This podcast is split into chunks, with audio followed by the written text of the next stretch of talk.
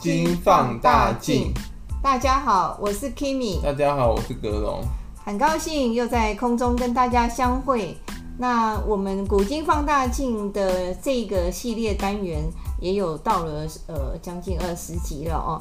那所以呃很开心能够有这么多的素材可以跟大家来分享哦。那因为我们大致都是按照年代朝代的顺序哦排列啊，可是我们有时候发现我们有呃某一个朝代有漏讲的人物，我们还是会倒叙回去。没错，就是说我们是按照朝代顺序讲，你都是发现漏讲怎么会讲到会往前面的朝代去讲。对，那我们今天讲的就是也是呃倒叙回去的一个汉朝的一个人物哦，他叫做王莽。对，我们今天这一集是要讲王莽。是，那呃，格龙，你先把王莽的一个生平简单的介绍一下。好，嗯，王莽他字巨君，那个巨大的巨，然后那个君子的君。可以从他的“巨君”这个字哦，我们可以看出他的野心。因为以前一般人很忌讳用“君”这个字，因为你你怎么会直接好像很大言不惭的用这个字哦？还是巨大的巨大的国君哦，巨大伟大的伟对伟大的这个君主。那这个这个以前是要被杀头的，可是王莽居然在这个年轻的时候敢用这个哈？对啊，因为字都是那个他们自己取的。是是。对啊，他帮帮自己取一个巨君，可以看得出他他的野心，潜藏的野心。是是是是，年少就有这种想法了啊。呃，应该怎么说？可能他一开始没有那种当皇帝野心，后来可能是因为那个身居高位之后滋长他的野心。后面会讲到，他是那个今天的河北省人。哦，对啊，嗯，文献记载说王莽啊，身高有七尺五寸，七十五寸大概是现在的一百七十三公分。那在过去这个算是很高了。对，过去算很高，古人没有，古人普遍都比较矮。对，嗯，人家说七尺之躯嘛，那个到这个就已经算是很达标了哈。啊，一百七十三公分，在以前算是很高大的人物，而且他长得很，听说很俊秀这样。就是还长得很不错的意思啊！哦，外貌协会。对对对对对，这样对他这个来讲也是一个加分的一个利多啦。哦。对啊，而且古人其实比现在的人还要还要看重外貌，是长对长得丑的好像要受到重用会比较困难。就像三国时代那个庞统啊，为什么那个好像遇到刘备前就一直刘备一开始也是没有重用他，因为听说他长相比较丑，其貌不扬，对，长相蛮丑的。对，他不像诸葛亮，听说长得很潇洒俊秀这样。对啊，所以长得丑在古代比较那个难就业。其实古今中外都是有这种现象，古古代要更严重。是 是。但他不只是他长得好，他身世也很漂亮，对不对？对对对对对，他他的家世也很好。那个记载说他是舜的后代，就是尧舜那个舜。哇、哦。古代那个那个贤君那个舜的后代。哦。对，而他还是那个冀北王田田安的六世孙。所以他等于是那种那种王公贵族出身的，对对对，就是衔着金汤匙出身的。而且那个王莽他那个人啊，很孝顺母亲，又尊重嫂嫂，然后生活又很简朴，嗯嗯，饱读诗书，所以那个。他其实那个年轻时候风评很好，他还结交了一堆世人，让他的声名远播。不知道他不知道他装的演的，还是还是他他年轻时候真的是这样子。就就算演的话，也能够演这么久也不容易啊。对啊，对啊。所以那时候长安城没有人不称赞他，是厉害的。他对那个当时其实王莽家世也很好，他当时他们王家是那个外戚，对，然后可是他是那把持朝政的外戚。是。王莽，他对那个他当时身居大司马之位的那个，嗯，的那个什么叔叔的叔的伯父王凤啊，嗯，那个非常的恭顺哦，对啊，然后那个王凤是当时的权臣跟外戚啊，是。王凤的四个兄弟啊，都会身居要职，要职哦。嗯嗯，王家在当时权势庞庞大，把持朝政，然后当时就形容说王王家王凤专专权专权呐，嗯嗯，五侯当朝，哇，因为他跟四个兄弟嘛，都啊都是侯，都被封侯了，武侯当朝局面。不得了，就等于说他他跟他四位兄弟把持了当时汉朝真正的这个大权。所以他们虽然没有皇帝之名，可是嘛，可是他们其实那个权力跟皇帝也没差多少。对呀、啊，对啊。而且那个王莽他的有个姑姑，王政君后来是不是当上了皇后？是不是？对，他变后来不止当皇后，他后来变太皇太后。嗯、对，就是也是有非常大的。王政君是王凤的妹妹。嗯，那个当时王凤提拔那个侄儿王莽啊，嗯、王莽他因此后来被封为新都侯。嗯，他也被封侯了。对。因为他对于王凤的一种恭敬啊、谦逊，让王凤很欣赏他。对，所以王凤死前还托了王政君好好照顾这一位这个。因为王凤生病的时候，嗯、王莽侍侍奉左右服侍他，而且还衣不解带。哦。所以王凤因此大受感动，觉得他这个侄儿很孝顺。嗯。所以他临死前特地嘱咐妹妹说：“那个王政君说，帮我好好照顾王莽。”只是他不晓得王政君也跟王莽翻脸哈。王莽其实可能年轻时候搞不好真的不是演，他可能真的是那样。后后来他会当皇帝是那个因为身居要职，手握重权久了，野人的野心就会自然滋长。人有时候他的那个。等于说他的位置啊，你的位地位跟那个时间不同，你的那个立场会跟着改变。所以人家说环境会改变一个人哦、喔，啊啊、那可能是真的。对啊，嗯，因为他一开始并没有想这么多、啊，往往可能一开始没有这种野心，后来是因为身居要职又手握禁军，然后就滋长了他的野心。他想说，干脆我自己当皇帝算了。那他是怎么样去？而且他后来当皇帝，可能有一部分也是为了。想要施展他的抱负跟改革，我们后面会讲他的王莽。王莽变法是很重要。好，所以王莽他当时啊，就是年轻的时候就非常那个礼贤下士嘛，嗯，然后又清廉简朴，而且他他其实当时还王莽还做了一件事，他把自己的俸禄分给门客跟穷人哦、喔。哇，大慈善家，他很会行销自己，对对对，蛮会行销自己，然后甚至卖掉自己的车马去接济穷人。做做到这种地步，把自己的座驾卖了去，去拿那个钱去救救济穷人。可能有一部分他也是有一个慈悲心，那另外一部分也是想要做形象啊。哦，其实王莽那个人，其实应应该怎么讲？他一直都是。蛮有慈悲心的，因为他后来变法，其实他出发点都是好的。虽然他后来后来造成结果是不好，可他至少立场是好的。没有错，而且王莽这个人，他是为了要做做形象，做到一个连儿子都能够杀的一个地步。对，他，因为我刚刚讲到他把车马卖掉去接济穷人嘛，嗯，所以深受当时百姓的爱戴。嗯，然后那个在三十八岁的时候，王莽就那个什么出任了大司马。哇！可是王莽那个人也不是一帆风顺哦。嗯，他后来那个一度被被免官了，嗯，因为那个什么，他王家曾经中途有一度失势，被另外一个另外一个外戚给那个给给取代，没有错。所以王莽有一度失势被免官，他跑去西野隐居去了。是是，没有错。然后他在隐居期间呢，他的那个二儿子王获啊，嗯，那个什么犯法杀死家奴，就把把当时其实这个。这个其实是非常轻的罪，因为当时当时那个家奴是没有什么，就没什么人权的啊，就像贱民对贱民一样，所以你其实杀死家奴在汉朝其实来说不是非常大不了的事情，很多权贵都这样干。可王莽觉得他这样就不对，不能这样，所以他就逼他二儿子自杀。哇！他是逼二儿子王获自杀，说他说他犯法，他他不想，他说那个他不想让司法来。他不是，他不想等。有人去告官了嘛？嗯、他不想等司法来审判，他逼他二儿子自己先动手，自己先大义灭亲，叫二儿子自杀。因此他得到世人好评，觉得他这个人非常的公正守法，嗯、然后呢，为了为了那个为了法律设置可以大义灭亲，把那个那个什么犯法的儿子逼死。哎呦，真的要做到这个也真不容易。对啊，那如果是演的话，演演成这样也是 也是那个，也是前无古人那样的搞法，把自己儿子逼死啊。所以我觉得他可能真的不是演，他那时候可能就是那种正义魔人啊，眼眼眼睛容不下沙子，就是觉得说那个对就是对，错就是错。我们王家怎么可以出你这种子孙？我我对那个一般的那种呃低阶的人如此的那种有爱心，你居然搞出这一出，杀死家奴，然后我觉得这是可耻，对，就是他有辱家风，非把他逼死不可。那他也得到了这个所有的那个民众的一个哈刮目相看，啊、说这这个人实在是太了不起了哦。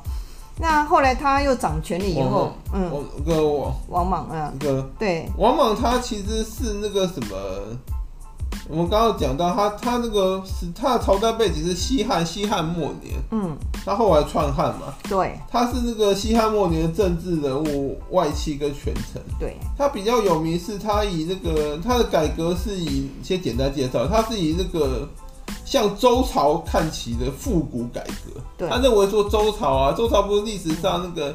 那个那个国祚最长的朝代，八百多年，对，八百多年，然后又是那个好像，又是大家认为很呃贤明那个兴盛的朝代，没错。所以往往觉得周朝很好，所以要向他后来掌，然后后来掌权都是想说把所有的礼制啊什么的全部都恢复成周朝，官制也恢复成周朝。对，那是他后来是篡了汉当皇帝以后他才会这么做哦。然后他因为他的改革说要恢复周礼，反而引发了社会动荡。是，然后。往往因为说要那他改革，就说说要向周礼看齐嘛，就什么都什么都恢复成周朝古制，然后反而因为不合时宜，引起这社会动荡，然后再加上黄河改道的天灾啊，嗯、所以那个当时各地豪强跟百姓呢纷纷造反，也不能怪百姓造反，因为往往把这个。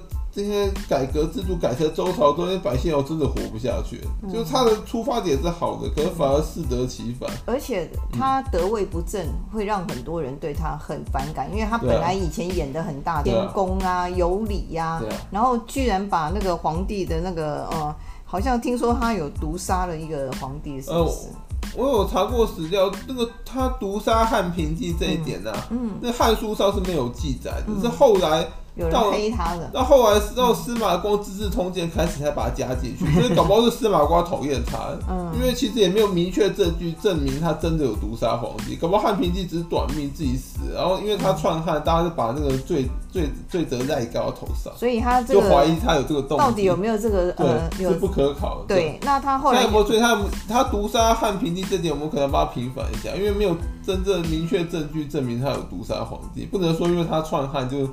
就那个，就就把这个这皇帝短把死亡的罪责就在他头上，所以他后来就平地一死，他就立了一个就是才两岁大的一个一个小孩当皇帝哦。对对对，我们我们先把这段讲完，就会讲到他那个，嗯、所以他后来建立一个朝代叫新朝，对，没错。然后那个先朝国祚只有十四年而已，他就被推翻了。没错、嗯，没错。然后王莽他也被叛军所杀，没错，这是他的一个简单生平哦。那可是其实王莽这个终其一生都自律甚简啊。嗯，他不只是那个对自己严格，他自家也很严苛。嗯嗯，他那个成绩先后，我们刚刚不讲他逼死二儿子王霍嘛？没错，他后来又逼死两个孩两个儿子，当他儿子很惨。对，他先后曾经命令三名行为不端的嫡子自尽。哦，就 当他儿子这是朝不保夕的感觉。对啊，没有当他儿子就要奉公守法，你只要行为不端，就会被他给那个大义灭亲。所以他真的是自家甚严哦。那对于自己的呃孩子是毫不手软，可是他对于一般的人倒是还蛮蛮有那种呃同理心，或是去同情。就像我们刚刚有讲到，王莽其实蛮有慈悲，其实他其实算是个慈善家，因为他不是。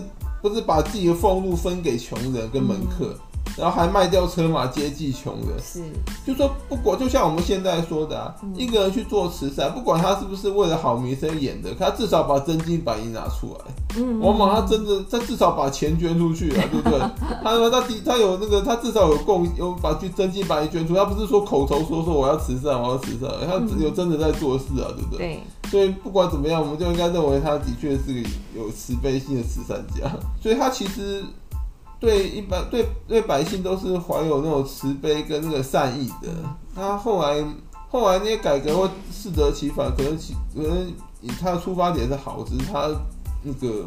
内容内容方面出了些问题。对啊，因为有人说他那个他的那个改革哦，是有点前瞻性。对，那你现在几千年，所以其实很多人都说王莽好，搞不好是穿越者，是后代回回去古代。对，因为他的改革太先进，所以造成不合时宜，就不合当时汉朝的国情跟民情。对啊，因为他是一个人道主义者嘛。对，然后嗯，所以刚刚有讲到他不是在。青野隐居嘛，嗯，我们先回来讲这一段。他不是逼死二儿子王霍，因为王霍杀死了家奴嘛，嗯，所以他因为逼他自杀都大义灭亲，得到世人好评。嗯，所以到了汉哀帝去世的时候啊，嗯，没有留下指示，那个什么，他的这个他的那个他王莽的那个姑姑啊，嗯，太皇太后那个王政君啊，嗯，因此就掌权了，嗯，然后他还那个王政君还掌管，当时当了太皇太后，掌管全国玉玺，对，啊，王莽因此被重新启用，他不是本来之前被免官去新野隐居，被他。被王政君重新启用掌权，他等于说等于说那个什么二度赴任大司马，他等于说那个，他等于说之前下野，他之前下野，现在东山再起，他二度复职大司马，而且而且他兼他兼任那个军事跟掌管禁军了，等于说权势更大，他之前只是个大司马，现在还连禁军都交到他手上，所以他要呃篡汉是变得很容易的事情。嗯，对，所以所以王莽因此可能就因为他权势熏天，他就滋长了他的野心，嗯，所以他他后来就突然，他可能也是有他的理想抱负，他想要改革，觉得当时汉朝很多制度有问题，然后。他大司马那位置可能没办法，很多都很多东西他不能管，也无法做。嗯，所以他想说，干脆我自己当皇帝，对我来推动我的理想国。对对对对，就就王莽其实篡汉，他可能不见得完全是为了自己的私利，他可能也是可能是想要那个改革，就推推展他的理想，建立一个理想中的汉朝，他可能是这样想，就造福百姓，他可能是这样认为，他当皇帝可以造福百姓。有一个乌托邦的思想啊。嗯。那所以他，所以他那个，他就那个当时啊，嗯，当时那个什么，当时那个什么，汉哀帝完之后是汉平帝继位嘛，嗯，然后汉平帝当没多久就死了，所以很多谣传是王莽毒杀他的，嗯，然后汉平帝死了之后啊，嗯，那个什么王莽就等于说是那个利用他的权势立了一个立了新的汉帝，那个汉帝叫卢子英。对，然后立立卢子婴没多久，他想说这样好麻烦哦，那么他透过卢子婴傀儡来来掌管，好来推个推动改革还是很麻烦，然后因为他等于隔了一层，那时候我干脆自己来当皇帝，是，所以他就逼迫那个汉帝卢子婴那个把禅位给他，了解，因为他如果他因为他如果直接弑君篡位会很难听，所以碰到古代很多人自己想当皇帝都会逼前朝的那个皇帝禅位给他，这样比较好听，因为。因为古代不是那个尧不是把位置禅位给舜嘛，所以那是贤君的贤君的。他说我是效仿古代的贤贤君，他说就这样说这个禅位禅让制度嘛，就是所以这个因为尧禅位给舜，然后舜又禅位给禹，这跟古代不一样啊。那没有，我就说因为只是做名声，因为对，因为古代贤君有这个作为，所以如果王莽。用这个作为取得皇位之后，被别人骂的会比较少一点。他说：“我只是效仿尧舜而已。”那就就等于说，古代野心家都通常这样批。披一层外衣，就是叫那个前朝皇帝禅位给他，比较好听。可是后世还是把他呃写为篡汉哦。对啊，哎、欸，可是其实我我一直觉得，如果王莽这个行为叫篡汉的话，那那个那后代很多皇帝你都应该骂他。李渊其实也是篡来的啊。嗯。他不是叫那个，他不是立了一个隋朝皇帝，后来叫他禅位给他，他等于也是篡。叫他如果按照。这种理论的话，他也是串水，没错。然后那个什么改革啦，他们叫做革命成功。杨坚，杨坚也是 串北周啊，那不叫北周皇帝上位给他建立隋朝，所以古代都这样玩的。所以我觉得没必要因为这一点一直骂王莽，因为大家都是大家都这样玩的。可是他那个在这个取得这个皇帝之后，他对，可是王莽有一点做的做的比较难看，就是。他取得皇位之后啊，就一直逼那个姑姑王政君把玉玺给他。嗯，然后姑姑就不肯，他说：“他说我们家世时汉禄，你你这种作为实在是不应该。嗯”他说：“你这有点忘恩负义，对，就不肯把玉玺给他。可是后来一直被他逼迫，嗯，那没办法，王政君就怒了，他就把玉玺摔到地上。他跟姑姑也蛮有的哦。然后从此传国玉玺就缺了一个角，后来。后来那个好不知道用什么把它，后来用金子把它补上，所以叫金镶玉。对对，对，一开始是和氏璧嘛。哎。然后那个因为因为因为王莽篡，摔了一跤。王莽篡汉还是又篡汉。篡汉。篡汉之后嘛，王政君把玉玺摔到地上，破了一角，所以后来传国玉玺就等于说是用金子把那一角补上，就变叫做金镶玉。金镶玉，因为他也不想再去弄一个玉玺，他觉得这个东西是有一个历史的。因为，嗯、因为这个玉，这个传国玉是秦始皇传下来的，而且还是还是李斯帮他弄的，写说什么受命于天，继寿永昌，所以这个是很有传承，等于说是历史上第一任皇帝留下来的东西，就是一个、嗯、就是一个 power 的象征嘛，没错，也是个历史象征，像个权柄、权杖一样。权杖，所以说他如果自己再。再弄个预习的话，就没有那种，没有那个感觉，好像不对，感觉不对，就感觉你好像是伪皇帝一样，所以他非要这个玉玺不够，所以你也不能怪王莽一直要逼王政君交出传国玉玺，即使破了，他也要把它去补回来啊。对啊，因为传国玉玺是个很重要的象征，不然你说那个三国时代为什么他们大家都在抢玉玺啊？哦，对，那个玉玺抢了以后，最后好像都有一些杀身之祸，对啊，不能随便拿，你没这个命就不要去拿那个玉玺哦。所以说传国玉玺是很重要的一个。帝皇帝的象征，虽然你没有那个玉玺，还是可以当皇帝，感觉就好像少个少个那种。那因为他皇呃王莽一直都被后人黑说他是篡汉哦，然后也觉得他是呃有点忘恩负义。这个王家哈，他那个王政君说，如果你你你当皇帝以后，王家就会呃遭到一个很大的祸害。他说王家会灭门是是是。不过我我也觉得。用一直觉得用，如果你用篡汉形容王莽的话，好像很双标，因为别人 别人那个什么，别人上位都不骂他是篡的，妈、嗯、只有王莽王莽靠上位取得皇位，说他是皇帝位，说他是篡汉，是知道很多。很多开国皇帝都是这样取得，是啊，没有错。皇位的，对。那王莽哦，他当上皇帝以后，他就大刀阔斧哈，全部一起来了。就讲一下王莽的改革，他之前不是稍微提到，他把改革想要恢复周朝的礼制嘛，还有官位，他连钱币也改了。对，他改革币制，嗯，然后改革官制官名，就把币制跟官制官名，他都。把它恢复成周朝，因为周朝用的钱币，他就他就把它恢复成周朝钱币，好像倒回去。然后官制跟官名都恢复成周朝用的，嗯，所以其实币制不能随便改，因为一改可能会造经济崩盘或没错，因为你原来的东西都不算用。原来钱币大家用的好好的，一改之后铸造新币之后，可能就造成混乱，花大钱，而且造成社会的一个动荡哦。呃，其实、啊、你你看我们，你看我们现在很多国家币制啊，其实不敢随便，当权者都不敢随便改的，嗯、因为你一改之后可能会造成大问题，万一经济崩盘怎么办？那而且刚刚也有提到，而且新币跟旧币的兑换比例啊，什么都会造成问题，会造成一些混乱的，啊、嗯，而且会有问题，是会让一改币制，搞不好让很多的财产缩水，他们就会怨恨你，对，就是 既得利益者的一种反扑嘛。那因为王，而且王莽其实他改革，嗯，我们接着会讲，他会得罪了很多当权的那种世家大族，是是没有错。那因为他是一个人道主义者，他就会想说。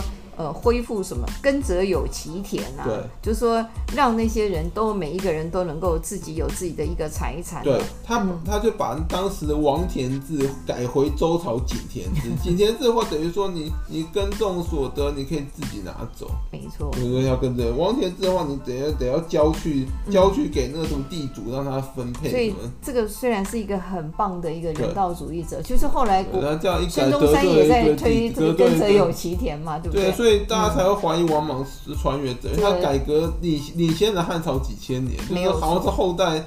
其实你把王莽的那些改革啊，嗯。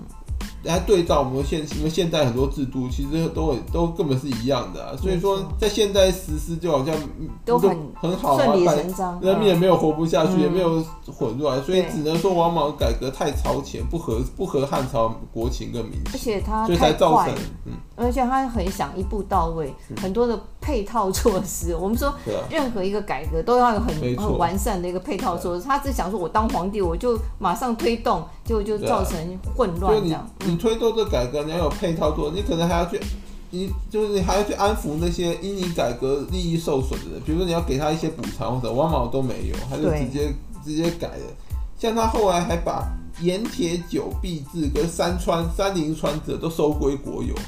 可是当时很多山林穿着其实被那些权贵给占了，就占地为王。你把它收归我，也不知道他们利益大损，他们就恨透你，掐了他们的脖子啊，对不对？因为这个东西是，你看，尤其是盐呐，听说这每个人都要用的啊。这个就像我们现在讲说国有事业、国营事业，他当时就想到用国营的一种概念。当时很多盐铁也是被世家大族把持，没错，还有酒，盐铁酒啊，嗯，然后还有那当时什么铸币啊，那个其实也是他们他们在那个私铸也被王莽全部收回，是断了人世家大族的生路，对，对对，不给他们活路，他们当然就反你啊，嗯，还有当时什么山林川泽也是啊，不要小看山林川泽，什么山啊，什么河啊，湖啊，那个。